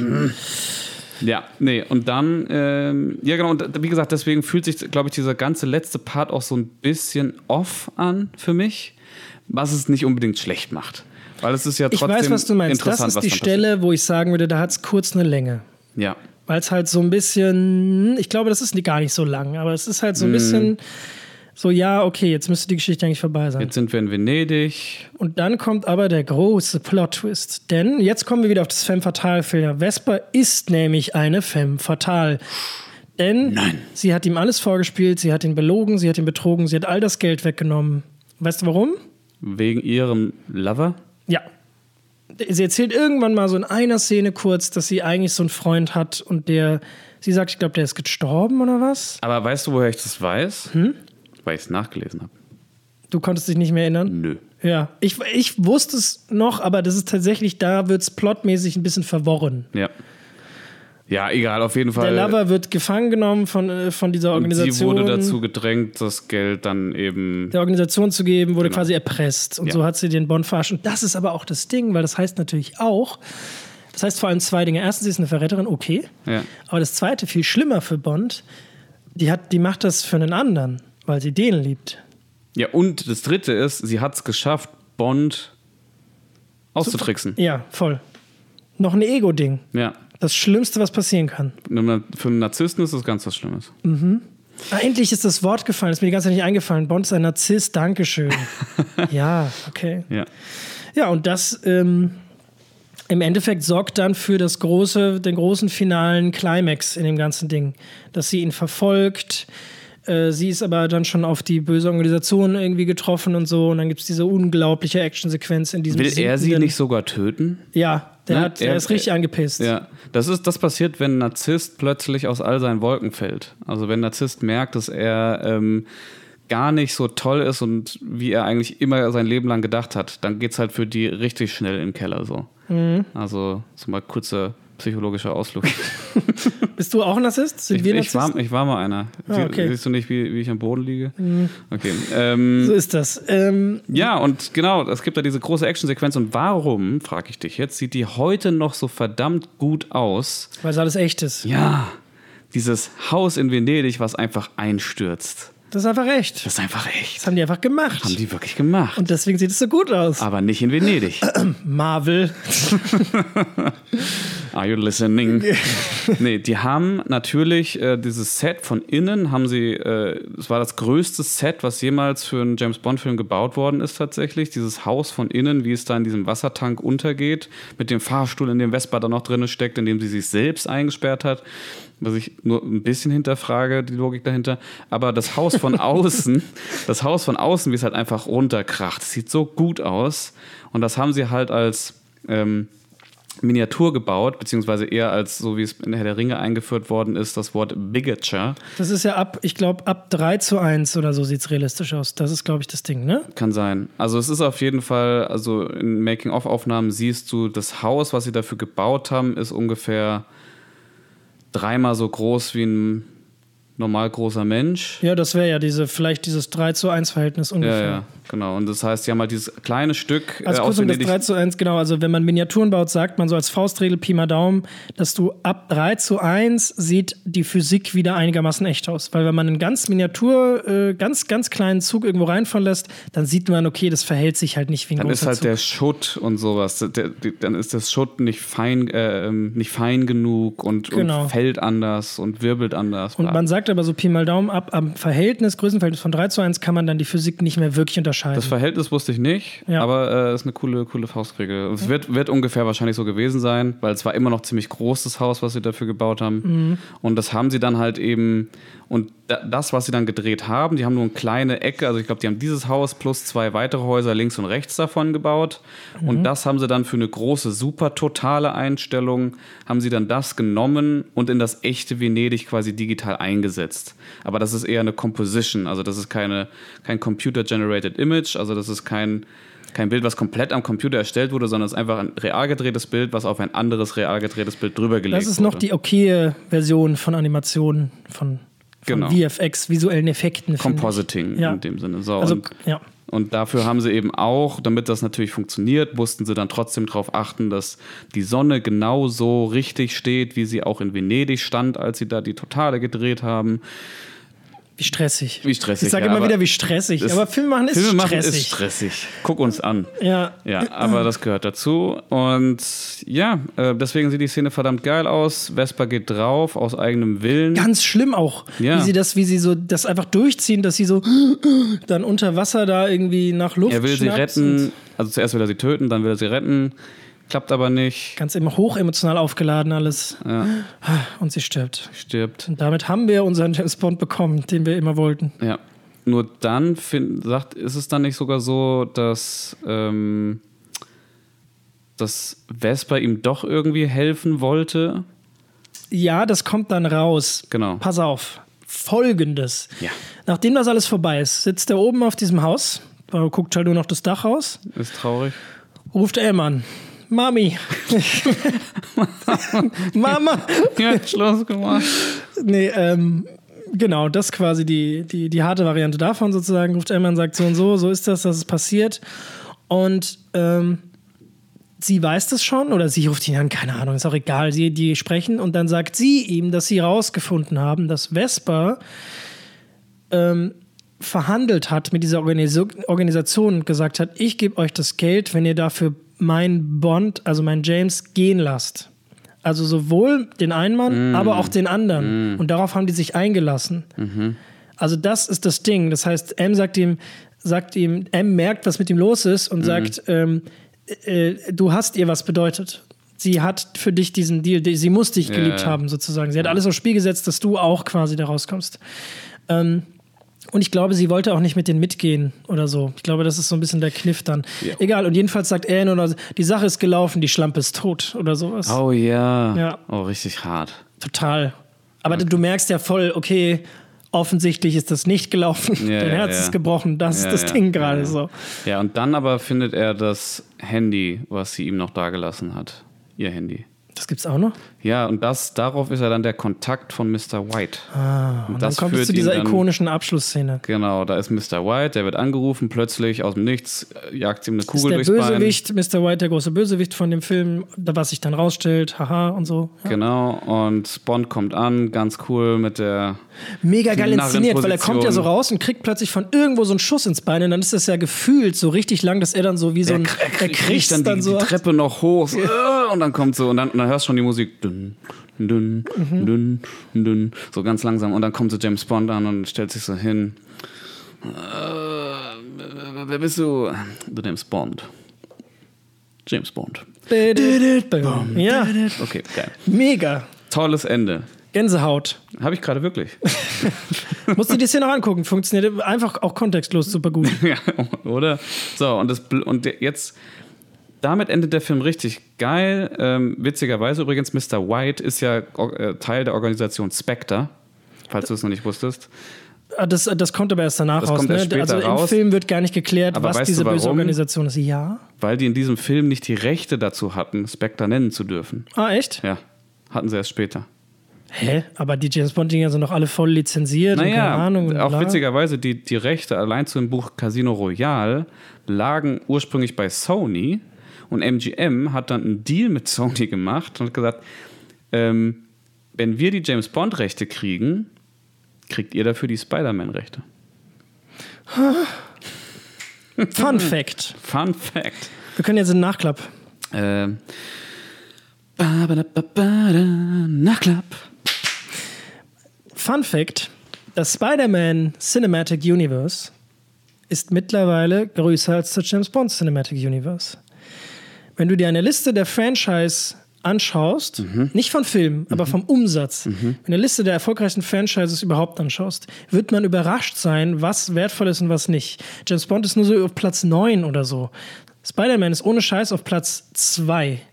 Noch vor Star Wars, wenn ich mich richtig erinnere, und Platz 1 ist Marvel. Aber wird, aber wird äh, bei Spider-Man, werden da auch die Filme dazu gezählt, wo Spider-Man einfach nur auftaucht? Also sowas wie Ich Avengers? glaube, nee, ich glaube, es geht um die Sony Spider-Man-Sachen. ja. Ich meine schon. Also ich müsste jetzt nochmal nachkosten, bitte verlasst euch nicht. Vielleicht ist auch Spider-Man Platz 3 und Star Wars Platz 2. Marvel ist Ja, auf jeden. Fall mit Abstandsplatz 1. Ja, aber das finde ich auch gemein. Marvel hat auch viel mehr Filme. Ja, aber das ist halt auch, das ist ja nicht ein Charakter, der das irgendwie alles durchzieht. Nee, klar, das Also- ist so. Aber äh, nur mal so am, am Rande. Ja. So, ich glaube, ich habe auch manchmal das Gefühl, dass Sony quasi nur noch, also dass der Sony, also die Sony als Filmstudio, Sony macht ja auch andere Dinge, aber Sony als Filmstudio nur überlebt, weil sie Spider-Man haben. Kann sein. die Rechte das, auch nicht deswegen hergeben. wollen die die auch wirklich nicht hergeben. Nee. Die Hey, lass das. mal, wollen wir nicht teilen? Na, nee, oder nur für ganz viel Geld vielleicht. ja. Okay, ähm, lass doch mal direkt zu unserem tollen ähm, Christopher Nolan Fun Fact kommen. ja. Also, beziehungsweise aktuell ist es ja Zukunft. nur Spekulation, es sind Gerüchte. Ähm, aber Aber ich glaube, irgendwas wird da schon dran sein, sonst ist das nicht so, sonst Ja, wäre das ja. nicht so ein Ding. Genau. Also ein Blick in die Zukunft. Christopher Nolan, der in der Vergangenheit schon häufiger gesagt hat, dass er nicht uninteressiert daran wäre, einen James Bond zu er ist ein verfilmen. riesen James Bond-Fan und er sagt sogar selber, alle seine Filme sind.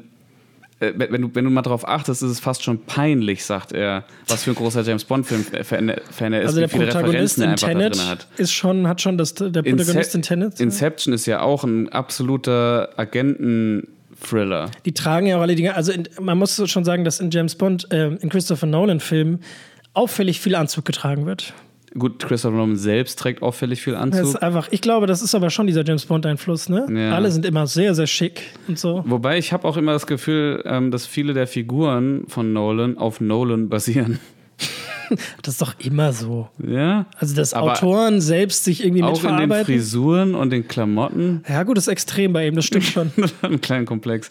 Gut, aber worauf wir hinaus wollen ist, äh, er ist riesen, riesen James Bond-Fan, hat schon so oft gesagt, wie sehr er sich wünscht, mal einen James Bond-Film machen zu können. Jetzt gerade ist ja mit äh, Daniel Craig eine Bond-Ära zu Ende gegangen. Und damit ist die Zeit reif. Es geht nämlich weiter, die hören nicht einfach auf, Bond-Filme zu machen. Ähm, aktuell ist Barbara Broccoli. Barbara Broccoli. Ist sie die Tochter von Ian Fleming? Nee, nee, nee, gar nicht. Das ist die, die Tochter oder Enkelin von dem Produzenten, der damals die Rechte an den Büchern So erworben hat. so. okay. Ähm, das heißt, äh, sie ist quasi die, ja, die, die Managerin von James Bond. Also die bestimmt da über alles. Also die hat absolute ähm, Gewalt über, über James Bond und alles, was damit passieren soll. Äh, Sie war übrigens auch diejenige, die jetzt ähm, noch vor, vor dem letzten Bond-Film hatte Danny Craig ja eigentlich schon gesagt, dass er aufhören will. Und da ging ja dann schon die Suche los. Ah, wer könnte denn der neue Bond sein, wenn Danny Craig es wirklich nicht noch ein fünftes Mal macht? Und dann wurden ja auch Namen von weiblichen Schauspielerinnen in den Raum geworfen. Hat Und sie gesagt, ne. Barbara Broccoli hat gesagt, solange ich die Kontrolle darüber habe, wird niemals eine Frau James Bond verkörpern. Ähm, Hm. Ich finde auch, ach, es ist immer schwierig, aber ich finde es natürlich schöner, wenn, wenn halt wenn halt Figuren irgendwie weitererzählt werden und wenn halt, ich weiß nicht, du, es, gibt, es gibt ja auch tolle weibliche Figuren, die du ausbauen kannst und erzählen kannst. Und. Tomb Raider meinetwegen. Zum Beispiel. Also es gibt genug oder wenn, wenn nicht, dann erfinde neue. Aber weißt du, es ist genauso wie wenn du jetzt äh, James Bond, der Brite durch und durch ist, mit einem Deutschen besetzen würdest. Sagen wir, das ist halt jetzt Ja, also es ist so erzwungen, ne? Ja. Egal, es ist ein anderes, anderes Thema. Wir wollten eigentlich was, achso, ja, wir wollten eigentlich über Nolan mit dem Blick nach vorne, genau. Jedenfalls, jetzt ist die Zeit reif und jetzt müssen sie auch irgendwas elementar anders machen. Weil du kannst jetzt nicht mehr, also du kannst jetzt nicht einfach Bond umbesetzen und dann ähnlich weiterfahren, also im ähnlichen Stil und die Figur ähnlich anlegen, weil das hat Daniel Craig jetzt gemacht, durchgezogen und zu Ende geführt. Das ist das Ding. Das heißt, du musst jetzt irgendwie was Neues machen. Und darauf ist man ja immer nach der Suche. Das, da standen schon, nachdem Roger Moore fertig war vor, mit Timothy Dalton vor der ähm, Herausforderung, nach Timothy Dalton standen sie mit Pierce Brosnan vor der Herausforderung, wie sie das jetzt immer neu anlegen und erweitern. Und, und ähnlich wie bei einer Serie ist es äh, in der Regel immer der erste Regisseur, die erste Regisseurin der ersten Folge, die auch den Rest Den der, Grundstein legt. Die, die, den Grundstein legt, die den quasi beeinflusst, wie der Rest der Serie aussieht, sich anfühlt, von der Tonalität her, all das. Und ähnlich ist es jetzt auch bei James Bond. Denn niemand anderes als Christopher Nolan, man hat es jetzt schon geahnt, aber Christopher Nolan ist gerade nach Gerüchten zufolge im Gespräch, einen neuen Bond-Film, ich glaube, es war, das waren sogar zwei, Zwei. zwei Bond-Filme zu drehen, die ähm, in, also historisch sein sollen, Vergangenheit spielen sollen. Genau, also das ist einer seiner Wünsche. Also Christopher Nolan ist ja mittlerweile bekannt dafür. Ähm, er kann sich halt auch erlauben, dass er sagt, ähm, ich mache einen Film nur dann, wenn ich absolute kreative Freiheit habe. Nicht nur über den Film an sich, sondern auch über die Auswertung des Films. Ich glaube, das wird auch mit das Problem sein, weswegen sowas quasi nie passiert, dass wenn Regisseure und Regisseurinnen zu mächtig und zu groß geworden sind und sich halt mit Franchise-Scheißes begnügen sollen. Die Franchises haben natürlich auch, also die Produktionsfirmen, die die Rechte von den Franchises haben, haben natürlich auch, wollen da eine Hoheit drüber haben, damit das alles zusammenpasst. Deswegen glaube ich, findet das quasi nie statt, dass ein sehr berühmter Regisseur, eine sehr berühmte Regisseurin irgendwie in einem Franchise was verfilmt. Genau, weil ja, also die, die, die können sich ja erlauben. Treffen zwei Egos du, aufeinander. Die, die, die, kriegen genug andere Aufträge sonst oder können ihre eigenen Geschichten schreiben. Und da bin ich auch so ein bisschen zwiegespalten, weil ich liebe Nolan für seine eigenen Geschichten, weil keiner schreibt noch so, also klar, es gibt immer noch sehr einige gute, sehr kreative Storyteller da draußen, ähm, die halt allerdings nur noch durch so kleinere Produktionen wie A24 oder so eine Bühne kriegen, um ihre fantastischen, wahnwitzigen Geschichten ähm, zu erzählen. Aber Christopher Nolan darf das halt im großen Stil machen. Und da ist er einer der wenigen. Und deswegen finde ich es richtig toll, wenn er mal wieder mit einer komplett neuen Geschichte um die Ecke er kommt. Er muss halt, und das ist das Ding, er muss halt mitschreiben dürfen. Das ist, glaube ich, das Thema. Er will alleine schreiben. Ja, das, das, das ist auch das eine ist halt seiner auch, Forderungen. Er will alleine das Drehbuch schreiben. Ja, da frage ich mich immer, warum. Schreib doch wenigstens mit deinem Bruder. Das war, wir hatten das doch jetzt letztes Mal. Hat, hast du nicht zugehört, Chris? Jetzt mal die, ganz ehrlich. Die besten Sachen, die du gemacht hast, sind die, die du mit deinem Bruder gemacht hast. Sag's euch jetzt. Nein, die er mit seinem Bruder gemacht hat. Ähm, weil das ist diese Fahrt, das ist diese Zeit. The Dark Knight, Inception, Interstellar. Das ist die Zeit, in der er mit seinem Bruder zusammengeschrieben hat. Ja, und ich glaube auch Barbara Broccoli hat eben Angst davor, wenn sie sich Filme anguckt, wie jetzt eben Oppenheimer, Tenet ähm, und äh, Dunkirk oder so, die alleine geschrieben hat. Die sind zwar sehr groß und toll erzählt und die locken auch irgendwie Leute ins Kino, wie Aber man sie sind auch hat. sehr stilistisch. Das und schwierig. Ja, also ich würde nicht sagen schwierig, sondern herausfordernd. Ja, herausfordernd. Also es ist schon, du musst, es ist schon ein Commitment, das zu schauen. Und es gibt halt Regeln bei einem James Bond-Film. Regeln möchte ich jetzt mal ein paar aufzählen. Zum Beispiel, es muss immer so eine ähm, verrückte Intro-Sequenz geben, die auch so ein bisschen den Film schon anteasert, so auf stilistische Art und Weise. Es muss immer am Anfang eine, eine Intro-Action-Sequenz geben, die uns ins Setting und in den Charakter einführt. Ähm, es muss immer eine Femme Fatale geben, es, beziehungsweise ähm, ein Bond-Girl oder mehrere Bond-Girls. Ähm, vor allem aber ein Bond-Girl, was dann die meiste Zeit an seiner Seite steht, einfach auch. Ähm, er, ja, klar, er muss Brite sein, natürlich. Ähm, es, gibt, es gibt das MI6, die Organisation, es gibt M, es gibt Q, es gibt, ne, also es also gibt die, ja eine die Welt. Die Welt steht. Die Welt steht und die muss er, und damit, und, und damit muss er halt arbeiten. Ich meine, das hat bei, bei Batman auch geklappt damals. Aber deswegen glaube ich, dass auch erst, wenn die angefangen haben zu drehen. Vorher, also mit ihm ja. im Regiestuhl, vorher glaube ich das nicht. Ja. Weil das, da sind so viele Hürden, da sind so viele Egos, die gegeneinander kämpfen. Aber das Ding ist, das war schon vor Monaten Thema und jetzt gerade ist es auf einmal wieder Thema. Ja, wer weiß. Weil sie wollen ihn wohl schon wirklich gerne haben. Und das Witzige ist halt wirklich, ne, wenn du überlegst, wie sehr er schon, wie oft er schon gesagt hat, wie gerne er das machen würde. Und wenn du dann mal zurückschaust auf Casino Royale, wie sie gesagt haben, wir wollen einen Film so machen, wie Christopher Nolan The Batman, äh, den Batman Begins gemacht hat. Das ist witzig, schließt sich eine Klammer. Schließt sich ein Kreis, ja. ja. Ist doch toll. Wenn das klappen würde. Und er würde, und er würde, ich glaube, er würde mit Bond was machen, was wir so auch noch nicht kennen. Bestimmt es wird wieder mit Zeit aber gespielt. Ist, äh, auf jeden Fall. Warum läuft die Szene rückwärts? Aber wusstest du, dass es wahrscheinlich schon ziemlich sicher in trockenen Tüchern zu 99 Prozent einen neuen Bond gibt? Es ist schon mehr gecastet?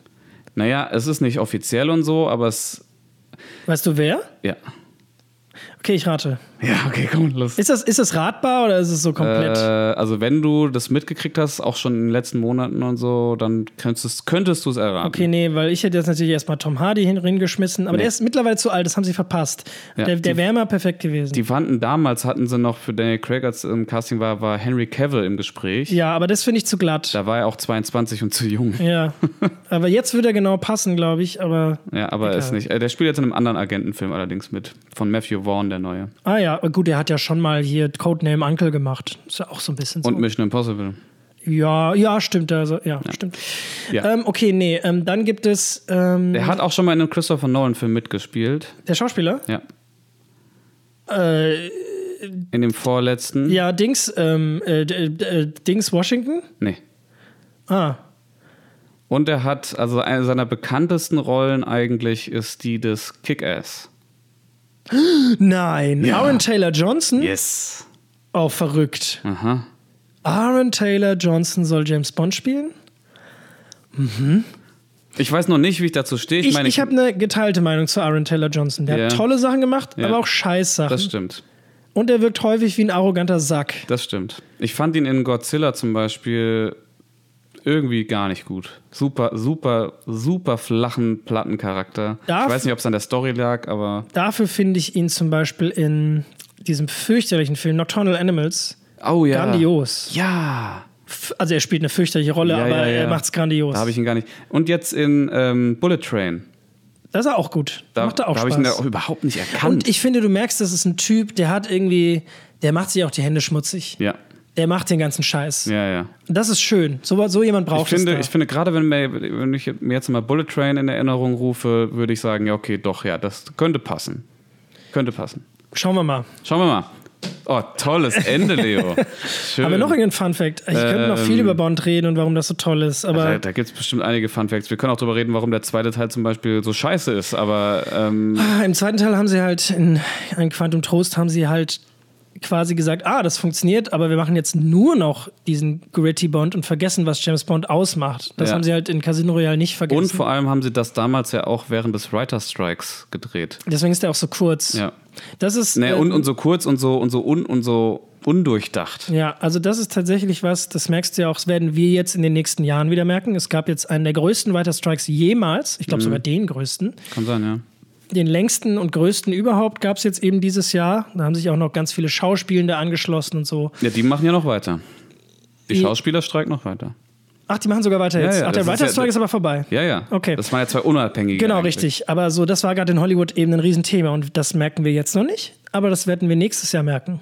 Dass plötzlich wesentlich weniger Filme rauskommen oder die Filme irgendwie schlechter sind, weil weniger dran rumgeschrieben wurde. Oder weil, eben- plötzlich halt irgendwelche, ne, wobei, doch, weil irgendwelche Produzenten oder, oder ähm, Schauspieler sich plötzlich am Drehbuch versucht haben. Das war nämlich damals so. Ich meine nämlich sogar, dass bei Quantum Trost Daniel Craig selber am Drehbuch dann angefangen hat rumzudoktern. Echt? Ah, okay, ist er gecredited? Weiß ich. Nö, nicht. aber das weiß Okay, man. also jedenfalls so Sachen passieren dann halt, also oder Produzenten, die halt eigentlich nicht schreiben können, irgendwas so Ja. wird dann halt hingewurschtelt. Und das merkst du natürlich, wenn Leute die Daran, nicht schreiben. und daran merkt man, wie wichtig DrehbuchautorInnen sind. Mhm. Die wahren Helden des Films, wie es Deadpool einmal so Ja. treffend bezeichnet hat. Und das ist, äh, es tut mir auch weh im Herzen, weil ich bin kein, kein Drehbuchautor oder nicht, also ja, man macht es, ne, aber ich würde mich jetzt nicht als den geborenen Ich Drehbuchautor glaube, beschreiben. uns geht es ja das ist ähnlich wirklich die wie Königsdisziplin. Uns geht es ähnlich wie Chris Nolan bei seinem ersten Film, weil er hat auch gesagt, er ist nur deshalb eigentlich Drehbuchautor geworden, weil er halt damals niemanden hatte oder Niemand kannte, ja. der schreibt.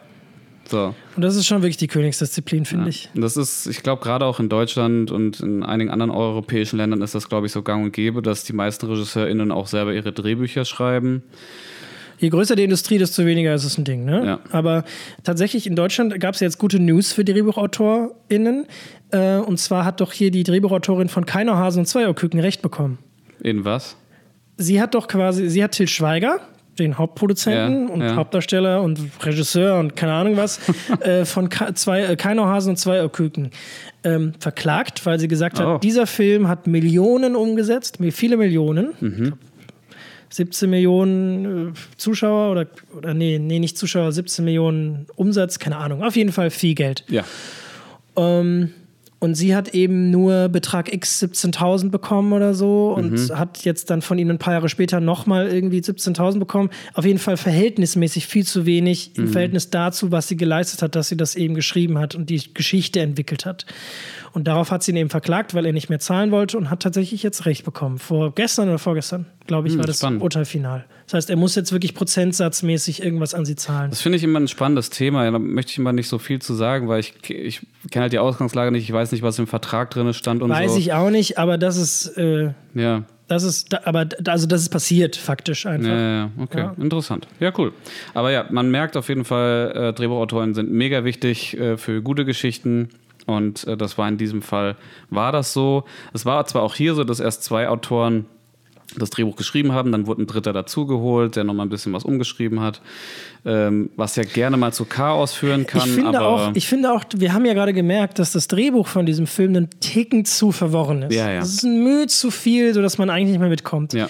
Aber weil halt alles andere so unglaublich rund ist und so toll ist, kannst du darüber Guck mal drüber weg. wechseln, ja. genau. Aber ich habe wirklich jetzt nochmal gemerkt, auch als wir drüber gesprochen haben, ich verstehe den Anfang nicht, ich verstehe ein bisschen was vom Ende nicht.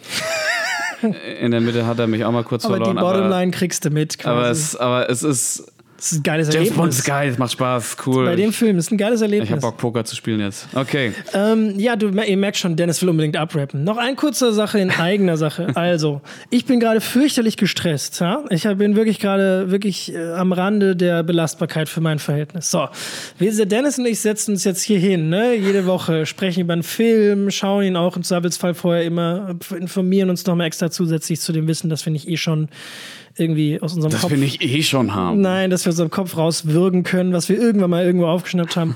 nee, jedenfalls, ähm, gebt uns mal Sterne jetzt. Reicht jetzt. Gebt wer uns mal- wer, wer bis ich hier noch das. hört, wer Ich bis seh hier- das. Wir Ihr jetzt hört- nicht ausmachen, mal Sterne geben jetzt. Fünf Sterne, ihr drückt da in Spotify, da oben auf diese Sterne, drückt da drauf und drückt auf fünf Sterne. Ja, Ja, mal macht das Und dann erstellt mal. man ein paar Flyer und verteilt die in eurer Uni oder so. Genau, richtig. Und dann macht äh, dann außerdem dreht einen Werbespot äh, Ja. und, und schaltet ihn im Fernsehen. Und im Kino. Mach das jetzt mal. Gut. Gut, haben wir einmal gesagt. Ja. Leute wissen Bescheid. Nice. Äh, vielen Dank dafür. Danke fürs Zuhören. Danke, dass ihr bis hierhin bei uns geblieben seid. Ähm, ich freue mich aufs nächste Mal. Obwohl wir so gestresst sind, ich finde, es macht trotzdem immer wieder Spaß. Es ist zwar immer ein bisschen stressig, irgendwie einen Termin zu finden, so, aber wenn wir dann schnacken, finde ich es schon, Ist gut. ist eine Erholung. Ja, Toll. Alles klar. noch einen schlechten Gag zum Abschluss? Hau raus. Gut. Willst du noch Tschüss sagen vorher? Tschüss. Okay, macht's gut und unser, Na unser Name ist Schauen. Schauen wir mal.